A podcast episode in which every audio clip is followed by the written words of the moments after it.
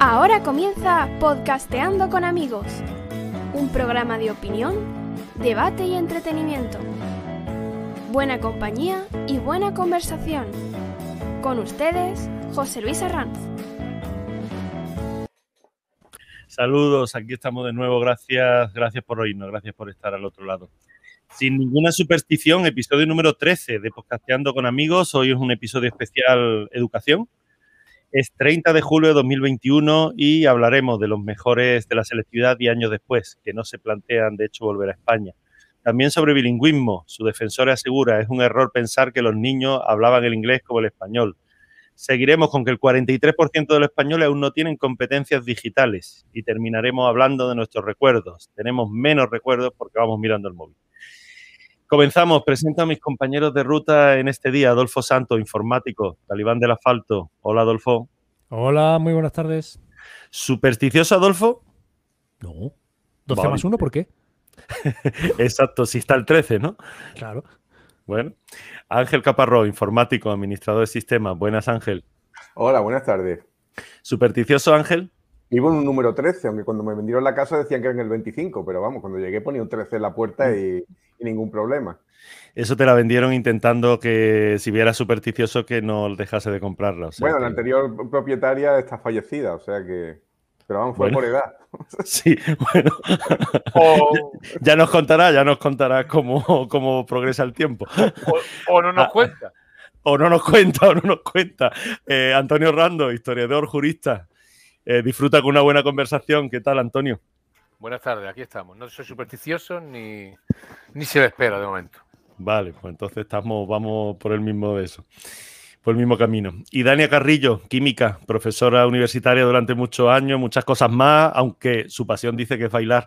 Hola, Idania, bienvenida.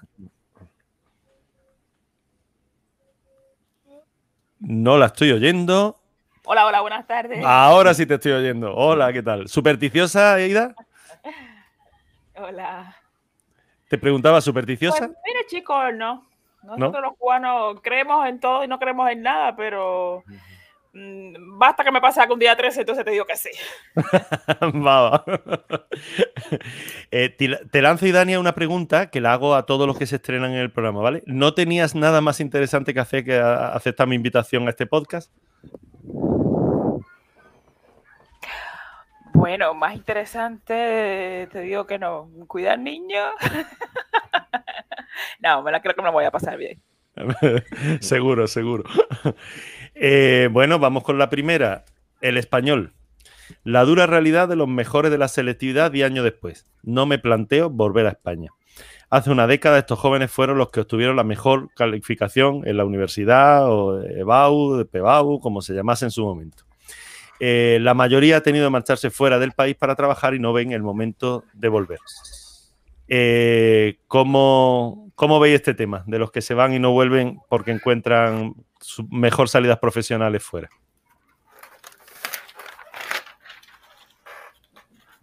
El A que. An- Antonio Ida son dos ejemplos. O si no, que empiece Ángel, que pasó por Portugal. Sí, pero, Bueno. pero yo, pero yo después de... Fue, fue una cosa temporal, quiere decir que yo sabía que iba y volvía, ¿no? no y además iba ya a, a un- a una serie de proyectos, no iba a ver qué encontraba allí, ¿no? Es muy distinto. ¿Mm? Bueno, yo en teoría iba y volvía, pero ocho años y medio después aquí sigo. Y mi mujer también. O sea que quiero decir que este es un viaje que tú nunca sabes cuándo se termina, cuando mis niños ya han nacido aquí. Eh, en fin, nunca se sabe cuándo se termina.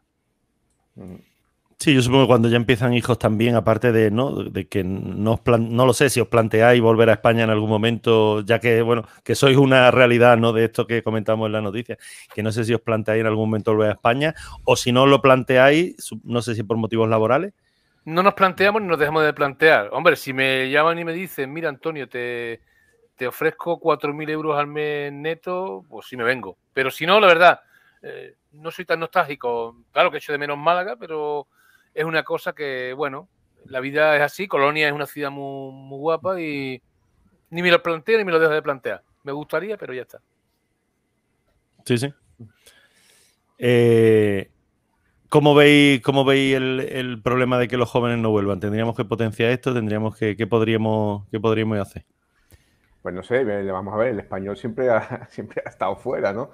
Siempre ha, mm, no solamente emigrante, ¿no? Es emigrante por necesidad, ¿no? Sino que, bueno, había mucha gente que se ha ido, pues, pues a buscar una, una vida mejor, aunque supuestamente aquí tenemos el mejor de, no el mejor de los países, sino de, bueno, por lo menos el que va mejor con nosotros, ¿no?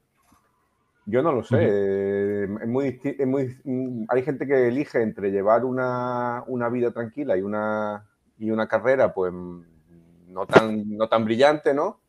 Y bueno, o irse a buscar el éxito fuera. Yo tengo compañeros que también son compañeros de Adolfo que se fueron, se fueron a, a Inglaterra, a Gran Bretaña, Hmm. a investigar en Oxford y Sí, sí, te- te- con mucho te- éxito y volvieron, volvieron cuando ya se dieron cuenta de que, de que aquello de, bueno, a mí lo que me dijo este amigo, que dice, yo no quiero que mis niños sean ingleses. Ya, Ya. también. Da- ah, tengo, tengo, tengo su currículum delante. ¿eh? Me, me he buscado el currículum de, de Eduardo, que mm, da un poco de miedo. Eduardo sí. tiene 24 páginas de currículum. 24. Se 24. licenció en medicina en la Universidad de Málaga.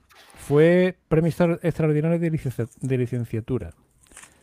Em, luego hizo el doctorado en la Complutense con sobresaliente cum laude y mención de doctor europeo.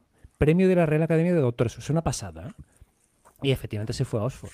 Y efectivamente sus mm, razones para volverse de Oxford fueron personales, no personales, no quería que sus hijos fueran exclusivamente eh, británicos y demás. Todo lo comparto. También es cierto que eh, mm, Eduardo, que era y sigue siendo un investigador ex- excepcional, la capacidad de investigación que tenía en Oxford no lo encuentra en España ni harto de vino. Eso No, no. no, vamos, él, él volvió O sea- en unas buenas condiciones porque por el currículum que tenía, pero él está investigando ahora mismo, pero para empresas, empresas privadas. Quiere decir que él tiene su... Te- te- pero a lo que voy es, no es que eso no fuguen cerebros, es que aquí no hay oportunidad, No hay ni para el cerebro ni para ¿Qué cualquier persona con una formación académica muy alta. ¿Qué va? Yo, yo conozco gente, dos amigos que son, o sea, él informático y ella enfermera. Es decir, trabajo es como un- no les va a faltar. Bueno, estuvieron en, en el Reino Unido y decidieron volverse. Eh, fue una decisión, digamos, bueno, ¿qué hacemos? Eh, aquí vamos a ganar más, vamos a estar mejor en ese sentido, pero yo quiero que los niños estén con los abuelos y se han venido cobrando, pues, eh, no sé, muchísimo menos y en peores condiciones y trabajando más horas. Ha sido una decisión que han tenido que tomar y al final pues han decidido pues bueno estar con sus abuelos y estar con la familia. Pero no es fácil no es fácil tampoco hasta qué punto te conviene no Pero fíjate, Antonio, tú mismo has dicho antes, hombre, yo si me daban 4.000 euros al mes y tal, pues me lo planteaba. ¿Que- ¿Tú crees realmente que es una cuestión de dinero? O sea, si, si No, haces cualquier búsqueda no. por internet, te encuentras No. que España, Grecia e Italia son los principales productores de cerebros para el resto de Europa. sí sí y los principales eh, eh, captores de cerebros eh, españoles, italianos y, y griegos son el Reino Unido y Alemania. son los que más trabajadores cualificados o con alta cualificación tienen. Sí, Es, eh, ¿es porque los, ingleses o los británicos y los alemanes son más listos que el resto de Europa? no lo ¿O creo. porque realmente valoran el conocimiento? Cosa que en España parece que no se hace. ¿no? E- Ahí es lo que yo voy. La excelencia en España está no está de moda, o sea, no, no interesa. O sea, no hemos instalado quizá en una mediocridad, en el todo, ¿no? Aquí todos somos iguales, todo tal. Y dice, hombre, yo, yo no soy igual a los demás. Quiero decir, eh, yo no tengo todos los conocimientos que pueda tener los demás. Mm, Cada uno tenemos nuestras parcelas y algunos son notables en sus parcelas, son sobresalientes en, su- en sus parcelas. Mm, Tendremos que darle a, esa, ¿no? a esas personas, sobre todo en temas de investigación y tal, mm, tendremos que darle, darle salida, no que se nos vayan. Pero ¿no, ¿no crees que en España hay un problema de sueldos? Y es que el- la distribución eh, de los monumentos que uno cobra por, por su trabajo, eh, hay una descompensación brutal. Y no hablo ya de ese salto que hay entre los grandes directivos y el resto de los trabajadores de España, que es bastante importante. No, hablo del salto que hay entre una persona que hace un trabajo cualificado y una persona que no lo hace. O sea, la diferencia que hay en la construcción desde el, el chaval que eh, tiene 19 años y empieza a trabajar y trabaja en la ferralla, que la construcción es casi casi mm, el, el- el clan más bajo que, que puede existir, y el arquitecto que diseña el edificio, los arquitectos técnicos que hacen una, una dirección de obra, ¿no? Se te puede encontrar que las diferencias de sueldo son de 2.000 y 3 o 2.500 euros a favor de la ferralla. Que sí, que trabaja como un, como un animal, que trabaja de sol a sol, absolutamente mm, casi todos los días de la semana, mientras que el ingeniero o el arquitecto trabaja 8 horas al día. Yo voy a comentar. Pero es que cobra una tercera parte. Yo voy a comentar un, un tema. No, tiene no Alemania, ¿eh? no hay que irse a Alemania. Yo cuando estaba trabajando en Portugal, yo tenía un muy buen sueldo porque, bueno, aparte de mi sueldo que tenía aquí, tenía una dieta disparada, ¿no? Pero la, la, gente de allí de la empresa de Portugal, que tenía la misma categoría que yo, estaba cobrando el doble de lo que cobraba yo. Y, y, eso, y eso allí era, o sea, te digo, gente con una titulación de, de una ingeniería o una licenciatura en empresas, ¿no? Que, que, que estaba en una posición, digamos, de, dirección, ¿no? Pues estaban cobrando el doble de lo que cobraba yo, que era jefe de proyecto allí, ¿no? Entonces dice, no, es que esto es en Alemania, esto es, no, no, esto es básicamente en España, ¿no? Donde a lo mejor un, alguien que está trabajando de ingeniero pues está ganando el, el, mismo sueldo, vamos a ponerlo un poco extremo, ¿no? Que posiblemente no, que una cajera de, de Mercadona, ¿no? Bueno, y poniendo, poniéndolo entre, en, cogiéndolo entre algodones porque, claro, Mercadona mmm, tiene unos sueldos relativamente sí, adecuados para los ah, sus, sus, Y se, se supone Mercadona, Mercadona tiene fama de, de buen pagador. Sí, sí. sí, tiene fama de tratar bien a sus empleados. Sí, sí, a sus empleados. De hecho, tendríamos que tener un empleado aquí para que lo corrobore. Pero sí, bueno, sí, hay, hay, hay, también hay gente que no piensa lo mismo, pero bueno, que la mayoría están, sí, pero en están general, encantados eh, de, de, estar la, ahí. La gente que yo conozco que trabaja efectivamente no... en, en, Mercadona tiene, tiene fama de eso, de, de ser un, un, buen pagador y, y, de tratar bien a sus empleados. Sí, sí pero la, el, a, la, a, a, las pruebas me remito. O sea, quiero decir, no, no se escuchan en grandes voces contrarias a Mercadona, ¿no? En ese sentido. Sí, sí, no, iba a decir que en la noticia hay una chica, eh, médico creo, eh, os quiero recordar que, que decía que bueno, que para los mil euros que iba a cobrar aquí una determinada especialidad, tal, 10 años estudiando a tope, eh, claro, es que te vas. O sea, es que claro. no, no, no, puede ser, no puede ser esa cifra. Es que no, no merece la pena. Es que, por ejemplo, aquí yo, un médico o un juez, o, o sea, eh, o sea, es astronómico lo que cobra comparado con España. Pero no te digo que en Alemania cobren mucho, es que pienso que tienen que cobrar lo que tienen que cobrar. No, no estamos pagando más por, más por gratis, ¿no? Quiero decir, el problema es que pienso que el mercado laboral no es capaz de distribuir eh, gente cualificada y darles, no sé, no sé, no sé por qué es así, pero no, no somos capaces de, colocar gente cualificada que cobren como tales, ¿no? Aquí muchas veces es, eh, eh, digamos, mmm, bueno, eh, tú eres cualificado y si eres bueno, pues si quieres más te echo y si no te gusta, no estás contento, pues aquí en Alemania y en otros muchos sitios, este tío es bueno, me está, me está dando dinero, por lo tanto, tú, tú, te vas, ¿no?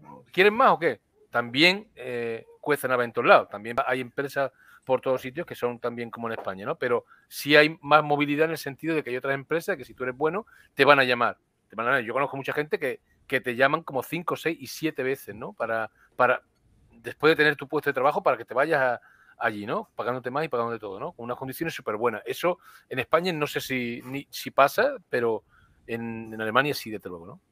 Pero, pero de verdad el mercado laboral en Alemania, tú, tú que vives allí, Antonio, el, el, mercado laboral en Alemania es tan, es tan dispara al resto, al, al, resto, mejor dicho, al español. O sea, somos mm. realmente, como decía Pérez Reverte, un país de mm, perdón, y con perdón, de putas y camareros? O sea, ¿solamente sabemos orientarnos al sector servicio, no sabemos hacer otra cosa? Pues parece que, que, sí, está claro que el sistema productivo nuestro hay que cambiarlo y que el turismo, pues, pues es lo que es. Somos, somos provincias, somos provincias para veranear de, de la gente rica del norte de Europa, ¿no? Entonces, el sistema productivo deberíamos cambiarlo. Es verdad que la Unión Europea, bueno, eh, con las reglas de la competencia y esto, los alemanes, por ejemplo, y otros Estado nos compraron la SEA y, y, otros camiones y no podemos producir porque si ahora el Estado le da dinero a una empresa para que produzca, yo qué sé, transbordadores o coches, eso va contra la regla de competencias, ya, ya, pero los que los alemanes no lo han comprado, ¿no? En la SEA, por ejemplo, ¿no? Entonces, claro... Pero, pero la fábrica, no me vale, Antonio, la fábrica de, de Martorell de SEAT sigue estando en Martorell y la fábrica de Citroën sigue estando en Vigo. Sí, pero y, también se, había planteado, y... se había planteado llevarse fábricas de, de SEAT, modelos de SEAT a fábricas de, de la República Checa por ejemplo. Sí, ¿eh? sí, sí, la República o sea, Checa... en, en, en, ese aspecto no tiene, en, digamos que sea per, mm, permanezca en España, no, no, es, no, es, por ningún motivo, digamos, nacional que tenga asegurado con Alemania. Simplemente si les conviene se lo llevan a otro sitio y ya está. Sí. Eh, mm, quería hacer un inciso que tenemos un montón de, personas oyéndonos y los quiero saludar y, que están participando en directo desde el chat de, YouTube. Eh, saludos Julio, Jorge, eh, Eva, Oscar y, y, alguno más. Julio comentaba, Julio Almazán comentaba que él vino con un contrato de cinco años, argentino, y se fue ampliando y ampliando y ya lleva 21 aquí. Y Julio nos pregunta, eh, ¿influye mucho el amiguismo en la colocación laboral? ¿Se sigue funcionando, sigue funcionando el enchufismo? Y Eva dice que ella también piensa que somos eh, la ciudad de vacaciones de Europa. ¿Qué, respondéis a, la pregunta? El, enchufismo, primero es normal que si tú tienes una, tienes una red de, amistades y contactos, eh, mm. esa red de amistades y contactos te sirva para, para, digamos, tener, encontrar con más facilidad empleo, ¿no? Eso una cosa ¿Qué dices de LinkedIn? No, yo no, lo uso. No, no, no es que lo use, pero al final es lo mismo. O sea, el, eh, contratas o recomiendas a quien conoce, a tu círculo de, de conocidos dentro de tu ámbito eh, profesional o empresarial. Y LinkedIn no hace más que ampliar esa red social a lo que ya es. O sea, a ese círculo de conocidos y amigos o de gente con las que tiene un trato profesional y que eres capaz de recomendar. No es otra cosa. Entonces, ¿enchufismo o amiguismo laboral? No lo creo. Hombre, yo si, si recomiendo un profesional es porque el profesional vale claro, pero porque su peso en oro, no porque sea amigo mío. Ya, pero porque lo conoce y, porque sabes que va, a y que va a responder. Si tú, si tú recomendando, estás recomendando a alguien, estás poniendo en juego tu, tu propio prestigio, ¿no? Entonces, claro, efectivamente. no vas a recomendar un tollo, ¿no? Claro, pero recomiendo un profesional. O sea, recomiendo a alguien cercano, conocido, amigo, lo que, como lo quieras llamar, ah. pero que, que desde el minuto uno sé que va a responder como un profesional, como la copa de un pino. No porque sea el, colega de turno, ¿no? Yo he trabajado en, una, empresa, de, no, como uno de mis clientes, una empresa de selección de, personal. Y bueno, yo me encargaba de hacer las entrevistas técnicas cuando me llamaban, cuando había que hacer una entrevista técnica, cuando, cuando terciaba, ¿no? Entonces, bueno, sí, digamos, a la hora de, proponer una serie de candidatos, pues digamos, hacer un estudio riguroso de, de quién puede dar, de quién puede dar mejor el perfil, ¿no? Pero yo creo el, el, amiguismo y el enchufismo eh, está justificado en la empresa privada. Si yo tengo una empresa privada, contrato a quien me da la gana, ¿no? Pues soy el que me se juega el dinero. Ahora, claro, si nos vamos ya a la parte pública, ahí sí, sí, sí, sí, es un problema, ¿no? Pero eso ya no, no, es que sea corrupción, digamos, si es el contrato, tú contratas un proyecto con una empresa sin pasar por un concurso público porque estás por debajo del, digamos, del nivel de, cantidad de dinero que se hace para eso, ahí digamos que así puede entrar, ¿no? A, un nivel más alto ya es corrupción. O sea, quiere decir que sí, claro, si, si, hace un concurso público y lo amañas, pues lógicamente. Digamos, discrecionalmente, por debajo de determinada cantidad, pues sí tienen esa, posibilidad, ¿no? Pero claro, son, son cantidades que son no son importantes, ¿no? Vale, te, te, compro la idea. O sea, por debajo de 50.000 euros, te lo estoy diciendo de memoria, ¿eh? por debajo de 50.000 euros la ley de contrato del Estado te permite hacer, eh, hacer contratación directa teniendo en cuenta tres ofertas y coger la más mm, sí, y demás. Y, o sea, quiero decir, eh, ¿tú de verdad crees que te vas a, meter en el fregado de sacar un contrato menor y para enchufar a un amigo? Bueno, tú viste lo que pasó en Panamá, ¿no? En Panamá con, con las obras del canal, ¿no? Ellos sacaron el... Se, consiguió, vamos, la, la contratación del canal, ¿no? Porque había, España había dado la oferta, bueno, España era la, empresa de Florentino, si no recuerdo mal. Y, bueno, cogieron la, porque había dado la, la, oferta con, con mayor ventaja económica, ¿no? Claro, luego cuando ya empezaron con la táctica de hacerlo aquí, yo, yo doy esto, pero luego ya empezamos con los, con los sobreprecios, ¿no? Fue cuando les, cortaron la, les cortaron la cabeza. O sea, intentaron funcionar fuera en, una, en, una, en un proyecto que, que es de importancia mundial, ¿no? Intentaron funcionar como aquí y los, los panameños, seguramente los norteamericanos, que es lo que estaban detrás, le cortaron el, le cortaron la historia. No podían hacer lo que hacen aquí, ¿no? De hacer pero, pero, es otro tema. O sea, lo de la ley de contratos del Estado, que, es una ley enorme y mm, petarda para decir basta, tiene mucho juego. Mucho juego en el sentido de que podemos hablar de ella lo que, lo que quieras. Y te puedes encontrar que efectivamente antiguamente sí existían eh, modificados técnicos y modificados económicos que te permitían hasta un 20% de incremento del precio y demás. Hoy en día, la ley de contrato del Estado o los, contratos estatales se han convertido en una subasta al mejor postor y te encuentras con verdaderas contratas que aquello no hay por dónde cogerlo en el sentido económico. O sea, si tú tienes que construir un edificio que sabes que vale, ¿qué te digo yo? Eh, 100.000 euros, por darte una, cifra eh, redonda y escasa, y, y de repente alguien te dice que te va a construir el edificio por 25.000, tú dices, o me está mintiendo o me va a hacer en la casita de paja de los, de los tres cerditos. Porque es literalmente imposible, por mucho que usted diga que lo va a hacer mm, por ese dinero. Y luego te encuentras con calidades en los contratos de la administración que son para seguir corriendo. Pero me voy por las ramas. El caso es, ¿por qué puñetas tenemos en España la fuga de cerebros que tenemos? Y me refiero no a la fuga de cerebros a los de la excelencia, me refiero a cualquier eh, licenciado o cualquier eh, ingeniero o cualquier eh, médico o cualquier mm, doctor en economía que para ejercer de su trabajo y no de oficinista cualificado se tiene que ir al Reino Unido o a Alemania. Es que no me te voy a decir por qué. Te voy a decir, te voy a decir por qué. Mira, Ángel tiene la yo, lo he, yo, lo he vivido. Eh, imagínate una empresa X en la cual entran eh, al año 12, eh, una empresa X que además es operadora de telefonía, ¿no? En el cual para proyectos de informática entran cada año mm, pues unos 12, mm, 15, 30 becarios, ¿no? A esos 30 becarios se les hace currar de más, ¿eh? insinuándoles que van a conseguir poder entrar, ¿no? Y cuando llevan un año, finaliza la beca y vuelven a entrar otros 15 o 20. Y así sucesivamente. Cuando a alguien le pasa esto, ¿qué hace? Bueno, dice, bueno, pues voy a buscarme vida fuera, porque es que aquí me van a timar una y otra vez. Mira, yo te puedo dar mi, mi experiencia personal. Yo estuve intentando en España, eh, primero soy química de formación, que, es un perfil que tiene cierta facilidad en cuanto a salida laboral. E intenté en España eh, encontrar trabajo en mi perfil, en Andalucía, en Málaga, y lo único que encontré de ofertas de trabajo así abiertas y demás fue en control de calidad, de, de aguas o haciendo análisis microbiológico, cosas muy básicas en determinados sitios y por supuesto no tuvo absolutamente ninguna oportunidad de trabajo. O la oferta laboral es un punto importante. Si hay una, una buena oferta, pues bueno, tienes varias opciones que tener, pero si no tienes oferta, ¿qué haces?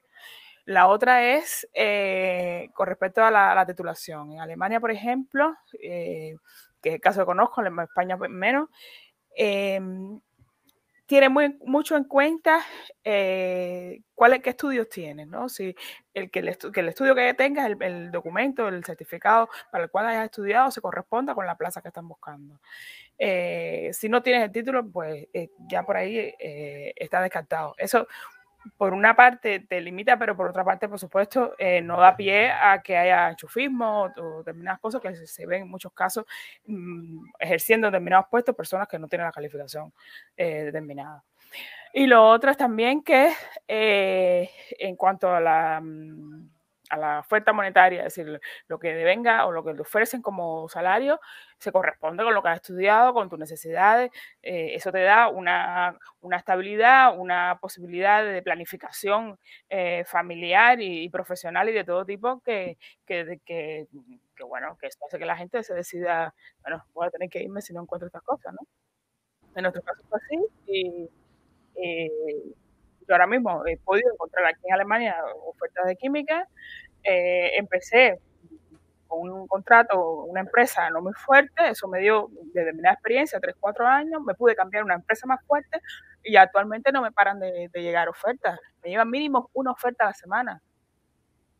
¿Una eh, oferta a la semana? Mínimo. Hay veces que me llegan tres, cuatro, y no solo en Alemania, no solo en Colonia, en otras ciudades, en Suiza también, desde Suiza o de algunos reclutadores de, de, Inglaterra que trabajan para otras empresas en, en otros países. En fin, es, es realmente sorprendente para mí que, que, tenga esa demanda. Y yo realmente me, a veces me subvaloro, porque realmente el currículum es bastante amplio, eh, años de experiencia en la universidad, años de, experiencia laboral en lo, que es laboratorio, en diferentes eh, campos, que eso también te, da la posibilidad de más eh, posibilidad de inserción.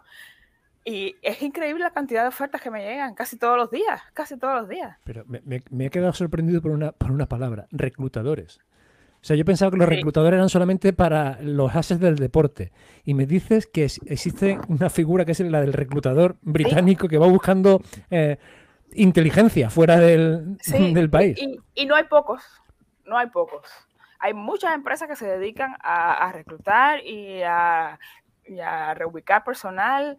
Hay, hay muchas también empresas de trabajo temporal, también. Bueno, sí, esa es la, aquí por lo menos en España es la parte, digamos, negativa. O sea, aquí lo que hay son em- empresas que lo que, que lo que hacen es que te buscan trabajadores temporales, ¿no? O sea, también hay te buscan lo mismo, un- un- un- digamos, un perfil determinado, ¿no? Pero que hay muchas empresas que funcionan a base de, de empresas de trabajo temporal, ¿no? Que es una, una Sí. forma de reducir gastos. Yo el, el tema de, de laboratorios lo conozco, porque he trabajado para laboratorios, he hecho programación, y me he encontrado muchas veces que, bueno, a lo mejor tenían a un licenciado o una licenciada en, en química o en biología haciendo tareas de, de- de técnico, de técnico de laboratorio, pero además con la ventaja de que les servía para firmar. Quiere decir, tú además que me haces el trabajo de, de análisis de laboratorio, ¿no? Pues además me puedes firmar también los... Me puedes firmar, con, con lo cual por el precio de un técnico están Ya, teniendo el precio de un exactamente. licenciado, ¿no? Eso también, no me lo siento. Yo, eh, yo ahora mismo estoy haciendo traba- trabajo de técnico. Eh, están teniendo una persona cualificada y le están pagando bien con respecto a los salarios de, de Alemania, comparado con los de España, podemos decir que, que, mm, estamos muy bien posicionados, pero no hay que menos cierto que, que, que es técnico. Y para ellos es un ahorro considerable. También a la hora de contratarte, ellos em, hay un, como una negociación, a ver cuánto quieres ganar. Hay en ese momento hay que estar muy bien informado, cuál es el, el- la banda, por dónde andan los, los límites, cuánto más o menos puedes pedir, porque si pides mucho es, es malo, si pides poco también, pero tú puedes eh, negociar eso con el empleador. ¿no? Aquí está feo hasta que preguntes cuánto vas a ganar, ¿sabes? Dice, bueno, curioso, mañana, pero no, pero- pero no te han dicho sí. ni, ni cuánto vas a es cobrar, cierto, ¿no? ¿eh? Ni, ni, ni cuánto, ni cu- cuál es el horario. Se sabe cuándo se entra, pero no sabe cuándo se sale. Que no, hombre, que no. Que no, Sí, que ¿cuándo no, el a horario aprendemos a estaba? trabajar por objetivo de una vez. O sea, que, ¿Cuándo- que estar cuatro horas más en la oficina leyendo el periódico porque tienes que cumplir el reloj no me cuadra. Totalmente. Eh, os introduzco que está, está, está muy activo el, el chat de YouTube. Eh, Eva Alcaide nos comenta, dice, yo desde mi experiencia como bióloga también lo he vivido, dos años como becaria, encima sin cobrar en, laboratorio, en un laboratorio. Me llevé la experiencia, pero poco dinero. Y comenta también que su marido es químico y que nunca ha llegado a trabajar como tal. Y lo introduzco también, y Julio Almazán, eh, con eso de Eva, yo, yo la pregunta, digamos, que, que nos haría a todos eh, sería, ¿debemos admitir el estar trabajando becaria y no, ¿no? y no cobrar? Y, introduzco también la de Julio, que dice, en el resto de Europa, os pregunta sobre todo a, Antonio y, y a Ida, eh, ¿en el resto de Europa también se da la sobrecualificación? Es decir, si tienes demasiada cualificación, te rechazan. Él, él comenta que, que en un momento dado le eh, optó a un puesto de director de obra y le rechazaron por eh, tener eh, demasiada cualificación. ¿Se da eso también en... he dejado ahí lo- los dos temas. ¿Se da también en, en Alemania, por ejemplo? Yo, yo quisiera decir breve, ¿no? En primer lugar, hay una, hay una, existen también los enchufes también, ¿no? Pero como ha dicho Idania, eh, hay matices. En segundo lugar, eh, tenemos eh, una expresión muy curiosa en Alemania que se llama vitamina B, que significa enchufe. B en alemán viene de Beziehung. Sí, B, B viene de Beziehung, que significa relaciones en alemán. Entonces, como vitamina B, B de Beziehung, como vitamina R de relaciones. En segundo lugar, sí, eh, te pueden decir que estás sobrecualificado, pero digamos que no a tanto lugar, porque claro, en España uno se, se presenta lo que tiene y me dicen, es que estás sobrecualificado, es que te sobra.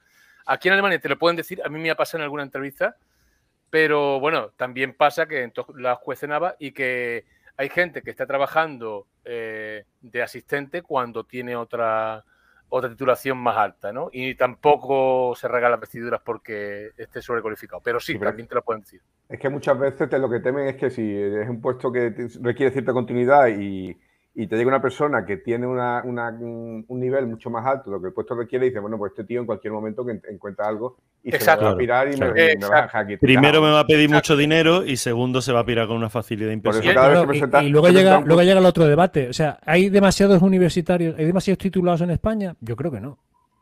Mm, O sea, había, por ahí en, en- ¿Segunda qué? A ver, A Sí, principios de los de qué. 2000 se decía que el- el- todos los conductores de metro de Madrid eran biólogos. En- Entiendo que no hace falta llegar a, mm, a semejante mm, barbaridad. Pero de verdad, ¿creéis que hay eh, sobrecualificación en España? Y por sobrecualificación me refiero a. ¿Hay demasiado título universitario? Yo creo que no. Mm, Yo creo que no, yo creo que no, yo creo que no. Eh, Yo Lo creo que que lo que, lo que dice Ángel, ¿no? De, eh, de- a lo mejor de ciertas titulaciones puede haber un poquito más, pero no, todavía no. hay desajuste de- del mercado laboral, simplemente. No Ah, que claro, no haya ah, sobrecualificación.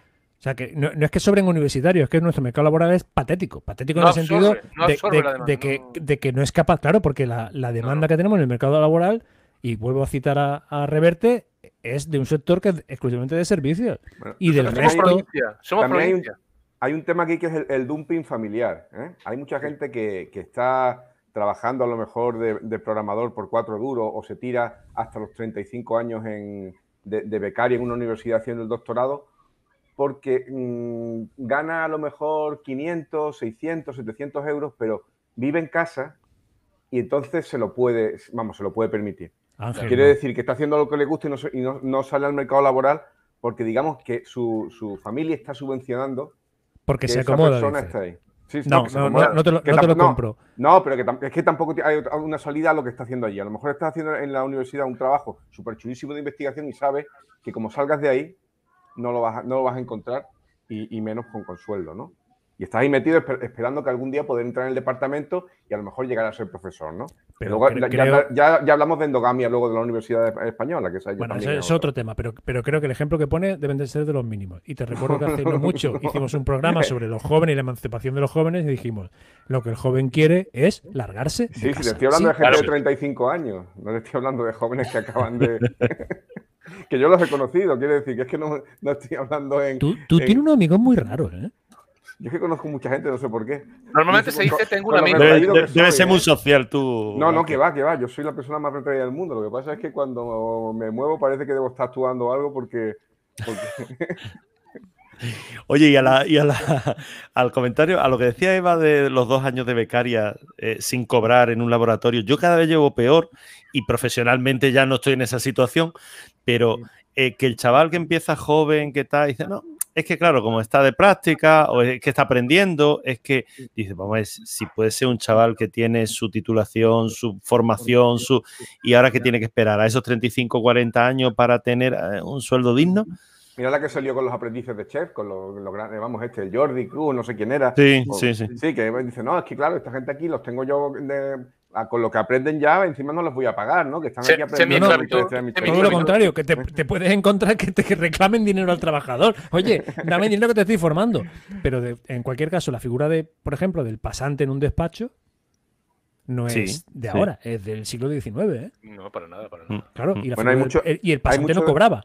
Hay muchos, de- hay muchos despachos que buscan gente que, que ha hecho oposiciones y que se lo tiene muy, muy estudiado, muy currado, pero que no lo han sacado porque a lo mejor dice, bueno, este tío después de tantos años estudiando oposiciones y no se lo ha conseguido, el mismo desiste y lo meto, y lo meto por aquí y, y bueno, ya mm, tiene algo, ¿no? Pero sea, de de- verdad, eso, es que sí, eso es sí, un es- virus que tenemos que atajar. Y mira, Sí, yo, totalmente, totalmente. yo tuve una experiencia eh, eh, personal que me impactó. O sea, yo cuando terminé mi, mi bachillerato y terminé el, el- por el entonces COU, me fui a estudiar ingeniería aeronáutica a Madrid. Yo pensaba que aquello iba a ser la panacea. Por supuesto, recibí tortas por todas partes. Pero mm, hubo algo que me, que me dejó muy marcado. La torta. Fui, la- aparte de la torta, fui al servicio ¿m? y, en- por supuesto, en una universidad eh, pública, ¿qué otra cosa no va a haber que, que pintada en los servicios? Y uno de los primeros días fui al servicio y me encontré una pintada que decía, de esta escuela han salido los mejores abogados de España. Y dije, Dios mío. ¿dónde me Hay he metido?". grandes, oye, hay grandes personas que en vez de escribir en otros medios, escriben en los baños.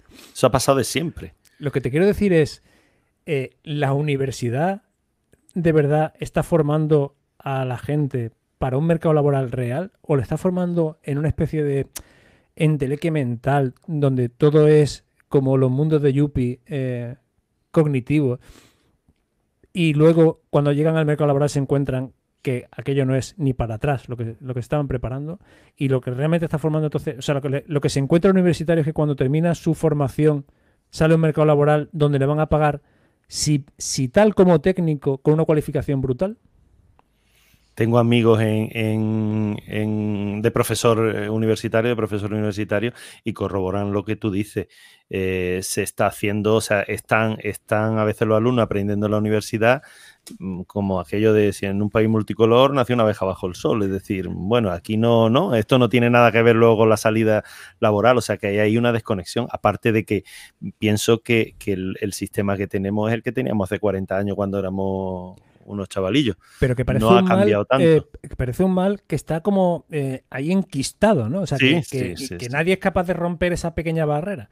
Eh, tengo un compañero de trabajo que me decía un día, me han, por supuesto es piloto de, esa, de eso, en fin, es piloto comercial, y me dice, me han formado para conducir un Ferrari y aquí me tienes con el taxi. fíjate la, fíjate el, la torta, ¿no? Sí, es piloto de aviación, entiendo, ¿no? Sí, sí, es piloto, comercial de aviación, efectivamente. con, respecto a lo que comentaba antes de, aeronáuticos, yo conocí un chaval que entró en aeronáuticos y la ilusión de su vida era ser ingeniero aeronáutico, ¿no? Y entonces, pues claro, empezó a ver que la cosa era muy inteligente, lo que pasa es que empezó a ver que la cosa se alargaba.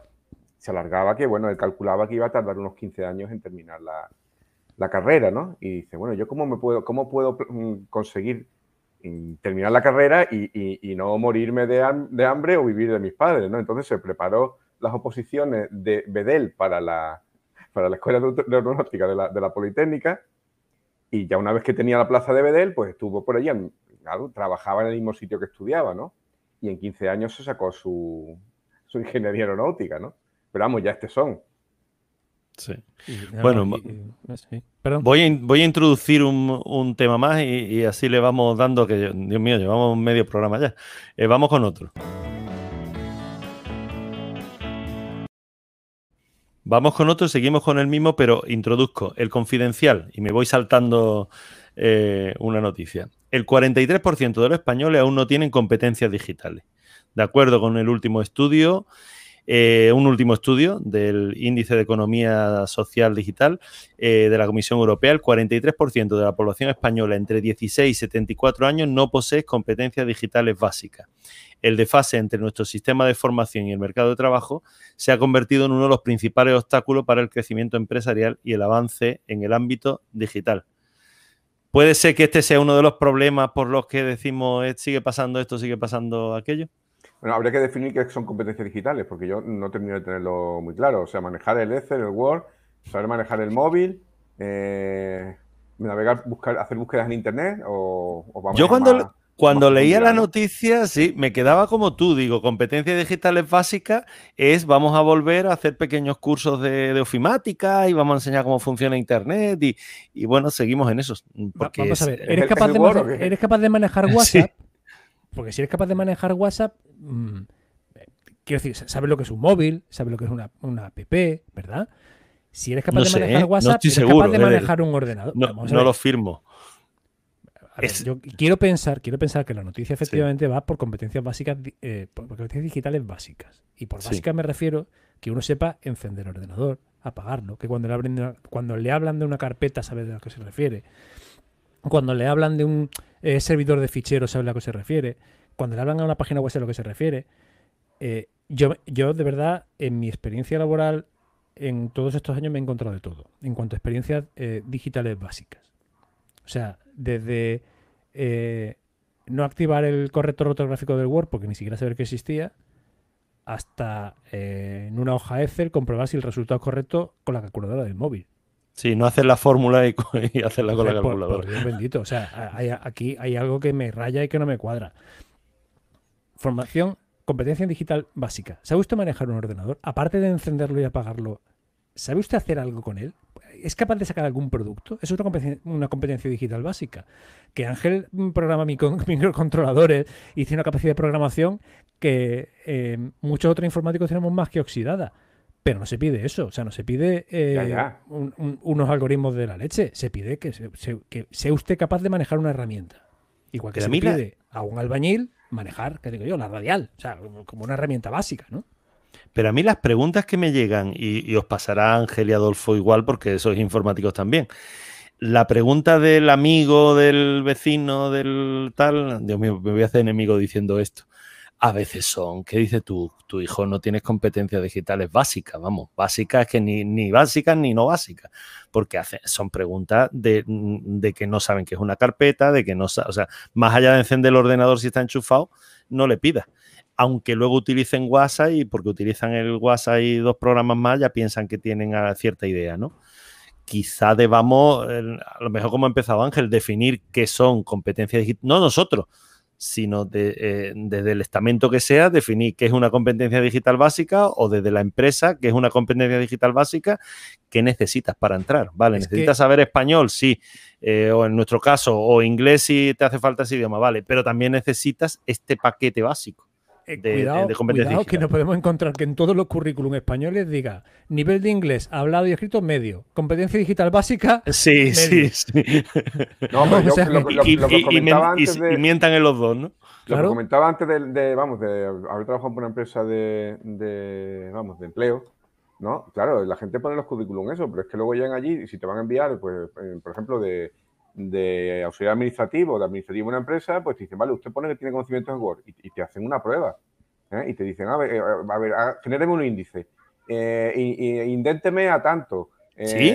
sí, sí, sí, sí, claro, claro. Ah. Y te en una empresa en la cual van a mandar un trabajador que tiene que hacer una función que pone que, que tiene un, que, ha hecho un, en ADECO y en todas estas, tienes un, un, nivel de Word, si no lo puedes acreditar con un curso, o aunque lo puedes acreditar con un curso, te hacen un, te hacen un curso. Yo, de hecho, en, he entrevistado gente para un puesto que ya habría, que ya habría, que ya habría querido yo, ¿no? Que ya habría querido yo. Esto lo contaré algún día, porque es que es súper gracioso. Sí, sí, tendrás que contarlo. Oye, si lo querías tú, haberlo dicho. El podcast especial de la piscina, de, no, recuérdalo, ¿eh? Imagínate que, que hacen una entrevista para un puesto de trabajo directivo de, de, informática y le preguntas a varias personas, bueno, todas daban el, todas, la verdad es que todas las que llegaron daban, daban un buen perfil, ¿no? Pero la que daba el mejor perfil le digo, bueno, ¿cómo solucionaría esto? Ah, pues lo haría pom, pom, pom, pom, así, así, así. Ah, muy bien, muy bien. Vale, estupendo. ¿Y esto cómo lo haría? Pom, pom, así, así, así, así. Pues perfecto, ¿no? O sea, el tío controlaba de todo, ¿no? Y digo, mira, bueno, pues, vale, pues bueno, ya te evalúo y tal y cual, ¿no? Lo, lo evalué bien y bueno, a los otros, a los otros candidatos también lo evalué bien, pero no eran tan, tan de relumbrón, ¿no? Sí. Pero bueno, al final seleccionan a, a esta persona, ¿no? Y efectivamente coge el, el trabajo y, todo súper bien, ¿no? Quiere decir que se veía una persona preparada para hacer todo eso. De hecho, lo era. Pero luego pasan, unos, unos, unos meses, unos años, y por otro lado me, llega un, proyecto de, para la empresa donde él trabajaba, que simplemente una vez que ya se había acomodado como, como director de informática, ¿no? Pues ya pasaba a contratarlo todo. Quiere decir que él ya no hacía nada de eso, sino lo que se dedicaba era a contratar a otras empresas para que hicieran el trabajo que supuestamente él tenía que, él tenía que hacer o se le había contratado, ¿no? Entonces, Eso lo he bueno. visto en más de un sitio, ¿eh? El, sí, sí. el director de informática muchas, lo que quiere es el despacho veces, y, a, a, y el me, buen sueldo. A, mí me daba, me daba, decimos, este tío vale, ¿no? Pero, pero mm, siempre, te, esto, que, esto que, este engranaje que te hace clac, clac, ¿no? Es decir, este tío, porque claro, las otras personas que iban eran personas que estaban en otro trabajo y querían cambiar, ¿no? O sea, querían, querían cambiar, pero se le veía con ganas de, de hacer cosas, ¿no? Y digo, bueno, pues mira, mira por dónde me la coló, ¿no? No me la, coló, me queda... sino, no me la coló, sino que hacía su trabajo, pero efectivamente lo que, me, lo que se le ha preguntado, si era una persona, digamos, como se dice ahora, que le odio la palabra, proactiva para hacer cosas, simplemente pasó a, bueno, contrato. Pero me queda con la curiosidad, ¿y luego fue tu jefe? No, no, mi jefe no, si era un, para, un, para, un, para, para, una... No, mi jefe no, porque yo no tengo jefe. mi jefe es mi señor. Ah, no, vale, vale. Pensé, pensé que no, tú estabas no, entrevistando no, para una misma estructura donde tú estabas. No, Digo, deseabas ese puesto. No, no, no. Era mi señor y a mucha honra, oiga. era, una, era, una, estructura interna, quiere, quiere decir que, eh, que eran una evaluación para una empresa, una evaluación independiente de la propia de ya, la propia empresa, ¿no? Bueno, pero uh, déjame un momento. Si no pregunto, reviento. Antonio a, mí me llegó porque, e a mí me llegó porque era independiente, vamos, porque yo tenía mi, mi proyecto por otro sitio, ¿no? Ya, ya, ya. Pregunta, Adolfo. A eso, que si no pregunto, reviento. A, Antonio Ida, eh, lo, le, lo, que vosotros veis en Alemania y en concreto en Colonia, que es donde vivís, eh, ¿la gente está tan ignorante digitalmente como a mí me parece que es aquí en, voy a decir Málaga, por no decir España? ¿Hola? No, sí, bueno, eh, Mira, eh, aquí hay de todo también. Eh, lo mismo te encuentras gente que dice que habla italiano y que habla inglés y que no habla tanto. Eh, y lo mismo también te dice gente que. Bueno, yo he estado en algunos cursos, ¿no? bueno, aquí hay, hay ciertos cursos de alemán que te paga el Estado, que tiene, aparte del alemán en sí mismo, tiene también pues competencias digitales, como tal, ¿no? Y yo mm, me quedo flipada la gente, la, o sea, esos son extranjeros que, bueno, pero me, me quedo flipado con los alemanes. Mi vecina era alemana y venía o sea, no tenía ni idea de cómo agrandar la fuente de, del Word, ¿no? O cómo subrayar, o cómo... No, tenía la, más mínima, la más mínima idea. O sea, eh, quiere decir... ¿E-, ¿Era octogenaria? No, no, no, no, no, no, no, era así, joven como yo, 46 años, vamos, quiero decir, ¿no? Y, no tenía ni la menor idea, o sea, pero es increíble, pero eh, eh, hay muchísima gente que eso del, del Word, por ejemplo, estoy hablando del Word, eh, es impresionante. Muchos alemanes saben de WhatsApp, pero no saben eh, subrayar, no saben agrandar la letra, no saben poner. Es increíble. Nota al pie, por supuesto, tampoco sabe lo que no. Quiere decir, en todas las cuestionaba. Pero el empresario no se ha dado cuenta de que si una persona maneja mejor Word, yo sobre todo siempre hablo de Excel, porque si Excel es fantástico si sabes usarlo. Eh, tu, trabajador va, va a amortizar mejor las horas, su hora de trabajo va a conseguir hacer más cosas. Mm, ¿por qué no lo formas?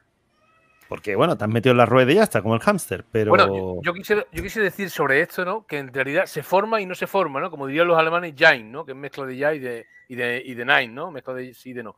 Bueno, yo trabajo en, la... Me voy a sacar el B1 de alemán con, con Antonio hoy.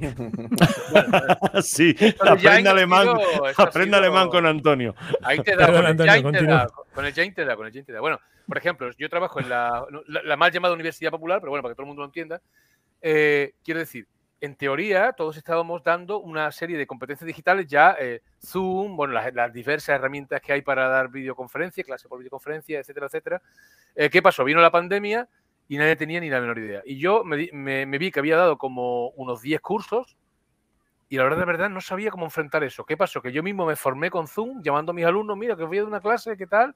Porque para que no, no quede en pandemia sin la clase. Y realmente mm, recibimos una, serie impresionante de cursos, la oferta de cursos gratuitos para los, mismos docentes de mi empresa es impresionante, pero yo me di cuenta cuando la pandemia, digo, oh, oh, he dado como 10 cursos y no tengo la menor idea de, nada. A mí me dicen lo mismo, ponte a trabajar, yo no puedo. Es decir, te forman, pero, ¿sabes? Sí, sí, sí, el, eh, curso, curso de relleno currículum. Exactamente, es como... Eh, eh, vamos a estudiar el Zoom como objeto de estudio académico, ¿no? Eh, pero no como práctica, ¿no? Eh, es impresionante. Pues me sorprende, yo, siempre pensé que los alemanes en ese sentido eran eminentemente más prácticos que nosotros. pero parece son más que, nosotros, son más que, nosotros, pero... Que pecan en el mismo sitio, ¿no? Sí, sí, sí. Pero tú fuiste proactivo, a mí tampoco me gusta esa palabra, pero no, que, que te buscaste... Una margarina, una margarina. Claro. Sí, sí. Coño, hay una práctica esa de, yo qué sé, de tulipán. Sí, sí, le falta, de verdad, le falta una letra. Sí, porque las margarinas pueden ser todas buenísimas, ¿eh? aunque lleven mucha grasa y tal, pero te ponen proacti y luego te ponen en chiquitito que tengas una vida saludable y que haga ejercicio de vez en cuando y, ya está, ya se dan por, por buenas. Esta, es buena, pero tienes que hincharte de correr 10 minutos, 10 kilómetros al día. Exacto. es buena, pero eso, no, no la tomes mucho y, corre los 10 kilómetros. No, el problema es que tú puedes a un curso de formación mejor o peor, pero el, que si luego, si luego el, que el usuario no lo emplea o no, o no le encuentra aplicación, ¿eh? o le, es más cómodo, no, no, le obligan, no lo que le obligan, sino que no, en su trabajo no encuentra la forma de, de aplicarlo o la ayuda de cómo aplicarlo, pues pues al final se no, y, y, el mismo, y el mismo curso en sí. O sea, yo, eh, desde mi ámbito, te puedo decir que yo tengo cursos que son de rellena currículum, o sea, de pasan las horas porque no te están enseñando absolutamente nada y lo que va y lo que vas a conseguir es un papelito que dice que has hecho la formación en tal cosa, porque realmente tus propios conocimientos en ese ámbito posiblemente superan a los que están ya en el contenido del curso y en cambio he tenido otros. Eh, vamos por ponerte un ejemplo, o sea, los cursos que eh, ofrece el Instituto, el, antiguo Instituto Nacional de la Administración Pública, el INAP, eran de un nivel tal que te decían, o sea, si el curso duraba 30 horas, te puedo asegurar que estabas 40 horas currando como un loco, porque era eh, eminentemente práctico, continuamente con, con eh, pruebas y con clases con el, con el tutor, había que entregar una serie de trabajos. en, ese curso currabas y aprendías. Y cuando conseguías esa titulación de ese curso, habías aprovechado esas 40, 50 o 60 horas que duraba el curso. Entonces, en ese sentido, no es- y, y vamos, que los que se dedican a la educación me lo digan, eh, eh, cambia mucho un curso dependiendo de la implicación del, del- del docente o del formador. Totalmente. Sí, pero tam- también pienso yo, eh, por la experiencia en mis años dando cursos para desempleados, la selección a la hora de- del alumnado, yo he tenido una alumna, Carmen, que la recuerdo perfectamente, que el primer Un día saludo, un un saludo curso... aquí, Carmen. ¿eh? Un saludo, Carmen. Desde un curso de 200 horas de, de ofimática. eh, y el primer día ella me dijo, mira, yo mi vida la tengo resuelta, yo no estoy jubilada porque no me ha llegado la edad y porque tal, pero bueno, el orientador me ha dicho que haga el curso y bueno, vengo a entretenerme por la tarde, ¿no? Por resumirlo. Entonces dice, hombre, si me seleccionas así al alumnado, eh, mal vamos.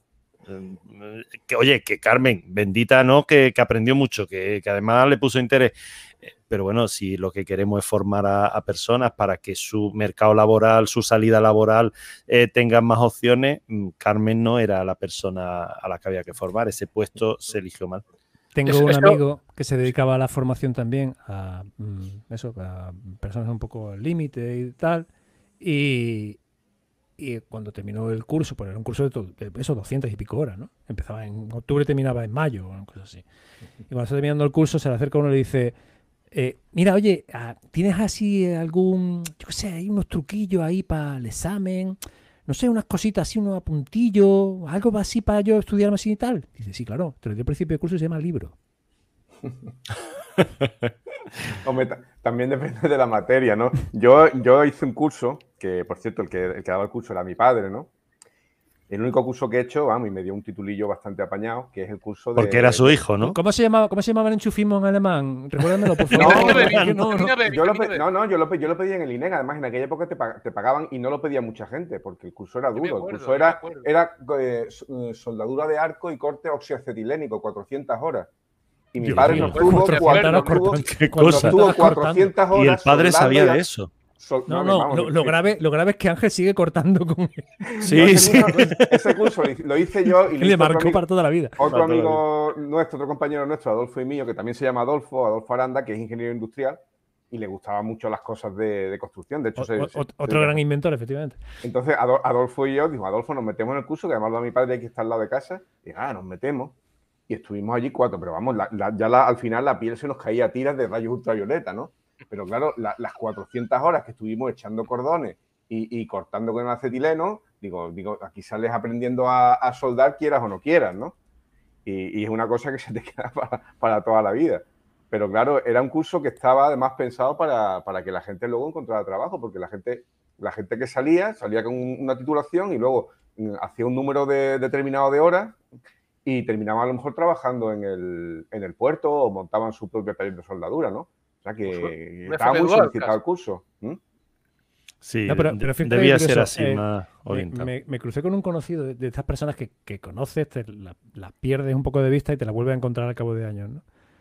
Y, y, eh, lo típico, oye, ¿qué tal tu vida? ¿Qué has hecho? Dice, bueno, pues yo, la verdad es que mm, me metí en un curso de estos de corte y confección. Dice, porque, bueno, por, por hacer algo, ¿no? Pues no, no me iba bien en el colegio, tal, era- yo y mi hermano nos metimos. Dice, y la verdad es que, fue, bueno, sí, estaba interesante. Oye, me fue gustando, me fue gustando, me fue gustando. Y ahora es el encargado o el responsable de ir país por país al patronaje de mm, una gran conocida marca de ropa española. Y se dedica a ir a todos esos países donde hay eh, empresas de producción, donde él es el encargado de, de ir eh, coordinando el patronaje para que todo vaya eh, según la marca. ¿no? Y empezó el curso pues por, por entretenerse él y su hermano. De hecho, la anécdota que me decía, que decía que se cruzaba con vecinos por la calle y decían, oye, pues no parece gay, ¿eh? Sí, es un sector, ¿no? Sí. O sea que, Pero- que mi, que mi tío Ángel es sastre ¿eh? y mi abuela es sastra. O sea que y de gay, vamos, poco, poco tiene. Oye, ¿y tu padre, ¿y tu padre qué es? Eh, porque Mi padre, mi padre, mm, mi padre estudió, mm, bueno, Eso. como en aquella época eran, eran muy pobres, pues como beca estudió maestría industrial.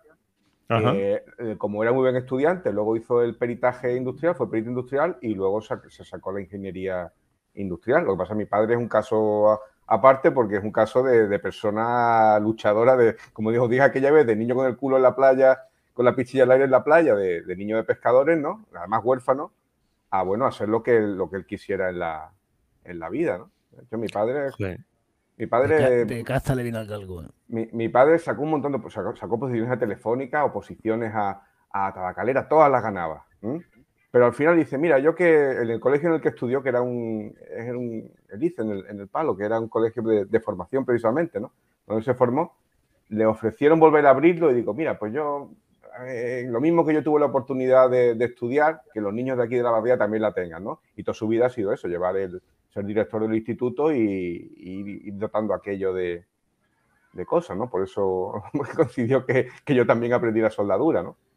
Sí, sí, de tal palo tal astilla, Dios mío. Total. No, mi padre es más listo que yo. De casa le viene Sí, ¿no? Sí, pero es, a mí esa experiencia como que, tú has dado, que bueno, en este caso tu padre, eh, pero esa persona que, que en principio eh, socialmente, em, familiarmente, eh, de la forma que sea, no tiene, digamos, ¿no? No, no, no hubiésemos apostado ¿no? por un futuro especialmente ¿no? prometedor y, y dice, no, no, si hay, si hay alguien que quiere avanzar, subir, aprender. en, honor a la verdad hay que decir que, al ser huérfano de minero, porque eso en, aquella época, eh, bueno, te estoy hablando de, los años, de, los años, principios de los años 40, ¿no?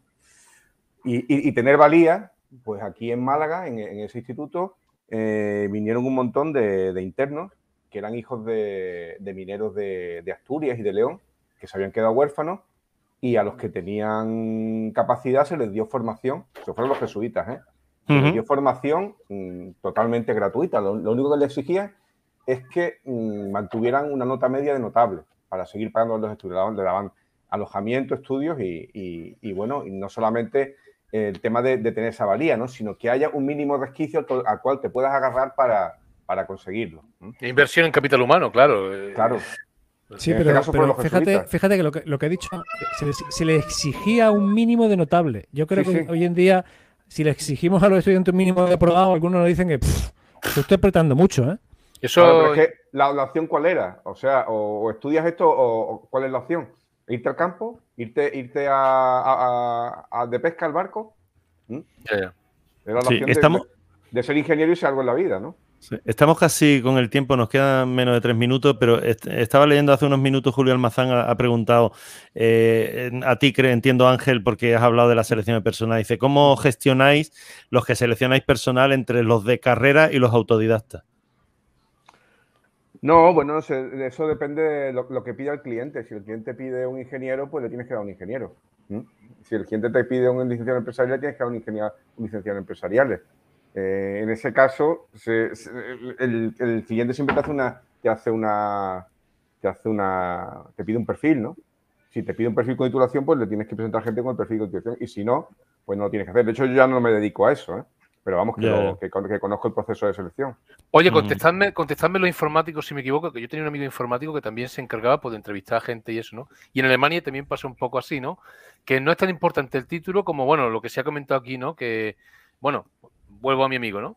Que había un tío con un máster no sé qué, un máster en lo otro, el tío encima, bueno, el tío, lo puso a trabajar y, realmente sí, cualificado estaba, pero luego no, daba la talla, ¿no? Entonces, tanto en Alemania en, determinados puestos de carácter técnico como en España, ese amigo que conozco, muchas veces los informáticos buscáis un, conocimiento más práctico, más sobre el terreno que la titulación, ¿no? No sé, pregunto. No, muchas veces, muchas veces perfil. Quiere decir que tú eres una persona que tenga, que tenga, que tenga dominio de un área determinada y no vas a encontrar otra con titulación o sin ella y no tienes otra y te vale para el trabajo y demuestra su valía, pues lógicamente claro, es para el trabajo. Yo, los dos mejores programadores que conozco, es que son unos programadores Ángela Barte, o sea, son, perdóname. Ángel, tú no eres ni el primero ni el segundo, eres como mucho. Ah, perdóname, tú estás en, la estratosfera de la programación. ¿eh?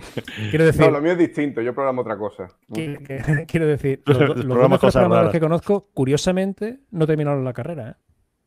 Y son unos programadores excepcionales, tan excepcionales que se los rifan. Bueno, Bill Gates tampoco, ¿no? Ni, claro, Jobs terminaron. Yo conozco también un programador brillante que no terminó la carrera. Y, curiosamente, la programación se supone que no es de informático, sino que es de un nivel técnico, ¿no? O sea, el, informático o el ingeniero informático va a diseñar el software y, alguien va a picar el código, ¿no? Pues yo conozco, dos... Yo conozco un par de personas, uno, uno con filología clásica, no, perdón, filología hispánica y otro con filología y otro con trabajador social, que son unos pedazos programadores. Y, y la empresa están que no paran de recibir ofertas. Increíble. Sí, ahora, que comentas eso, en nuestro, eh, vamos, eh, Miguel Rodríguez, que es compañero nuestro también y profesor de la UNED de informática, me comentaba hace unos años que decía, bueno, dice, yo estoy recibiendo mucha gente que viene con carreras de filología y con carreras de filosofía, que dice que tienen una buena, una buena formación mental, y dice, y, en cuatro semanas me están programando en Java como el que más, ¿no? Sin ningún tipo de problema. Si encajan dentro de su estructura mental, se les adiestra y, bueno, es una, tarea que puede hacer cualquier. Es que si, lo piensas, la programación es como la formación en idiomas, ¿no? O sea, eh, enfrentarte a la programación como tal no es un proceso especialmente de ingeniería. Otra cosa es el diseño de, software, ¿no? o la dirección del software. claro. Mm, quiere decir, si tú, por ejemplo, para resolver un determinado problema, pues el problema de, yo qué sé, el problema del viajante o cualquier problema de este algoritmo, no te basta con, saber programar, ¿no? Sino tienes que tener detrás un conocimiento eh, matemático importante, que es que mm, en la carrera procesaba mucho. No, es que coño, todos son, oh, perdón, todos son matemáticas, ¿no? Sí, pero que es claro que, que luego te la van a pedir, mamoncete. Que... bueno, se nos ha acabado el tiempo con ese mamoncete y también saludando a José Gors, que lo tenemos. Con eso nos quedamos. no, no. Eh, eh, saludando a José Gors, que también lo tenemos por aquí, a nuestro amigo, que comenta sobre la selección que dice que con pruebas de actitud en todas las empresas en las que él ha estado, cuando se contrata a alguien se hacen pruebas, además de la entrevista, que son evaluados por varios empleados con, competencias similares. Eh, eh, Se nos ha acabado el tema y, me da pena porque esto está animadísimo, pero perdón, el tema, la hora, se nos ha acabado el, el, tiempo. el tema sí, el tema igual tendremos que, retomarlo en, otros podcasteando. Adolfo Santos, muchas gracias. Eh, a ti, recuerda que Benajarafe está ahí y que aún no se ha mentado en este programa. Sí, ciertamente. y, que, y, que, el primer directo hay que hacerlo desde allí. Antonio, cuando tú estés por aquí, por Málaga, hacemos un directo allí, que es que Ángel invita, vamos, que Ángel, gracias. Venga. Confirma la invitación, ¿no? En el pollo, en el pollo. En el pollo, es que yo, me llevo autoinvitando desde hace mucho tiempo. Antonio, muchas gracias como siempre. Gracias a vosotros y nada, hasta la próxima. Y Dania, gracias, un placer haberte tenido por aquí también. Muchísimas gracias a ustedes también. Gracias, por el ratito. Gracias. Eh, gracias también a todos los que, los que nos habéis estado oyendo en directo desde YouTube o los que nos oís luego en diferido desde cualquiera de las plataformas donde se puede oír este podcast. Volvemos pronto. Gracias. Saludos. Hasta aquí el programa de hoy. Gracias por compartir este tiempo con nosotros. Hasta pronto.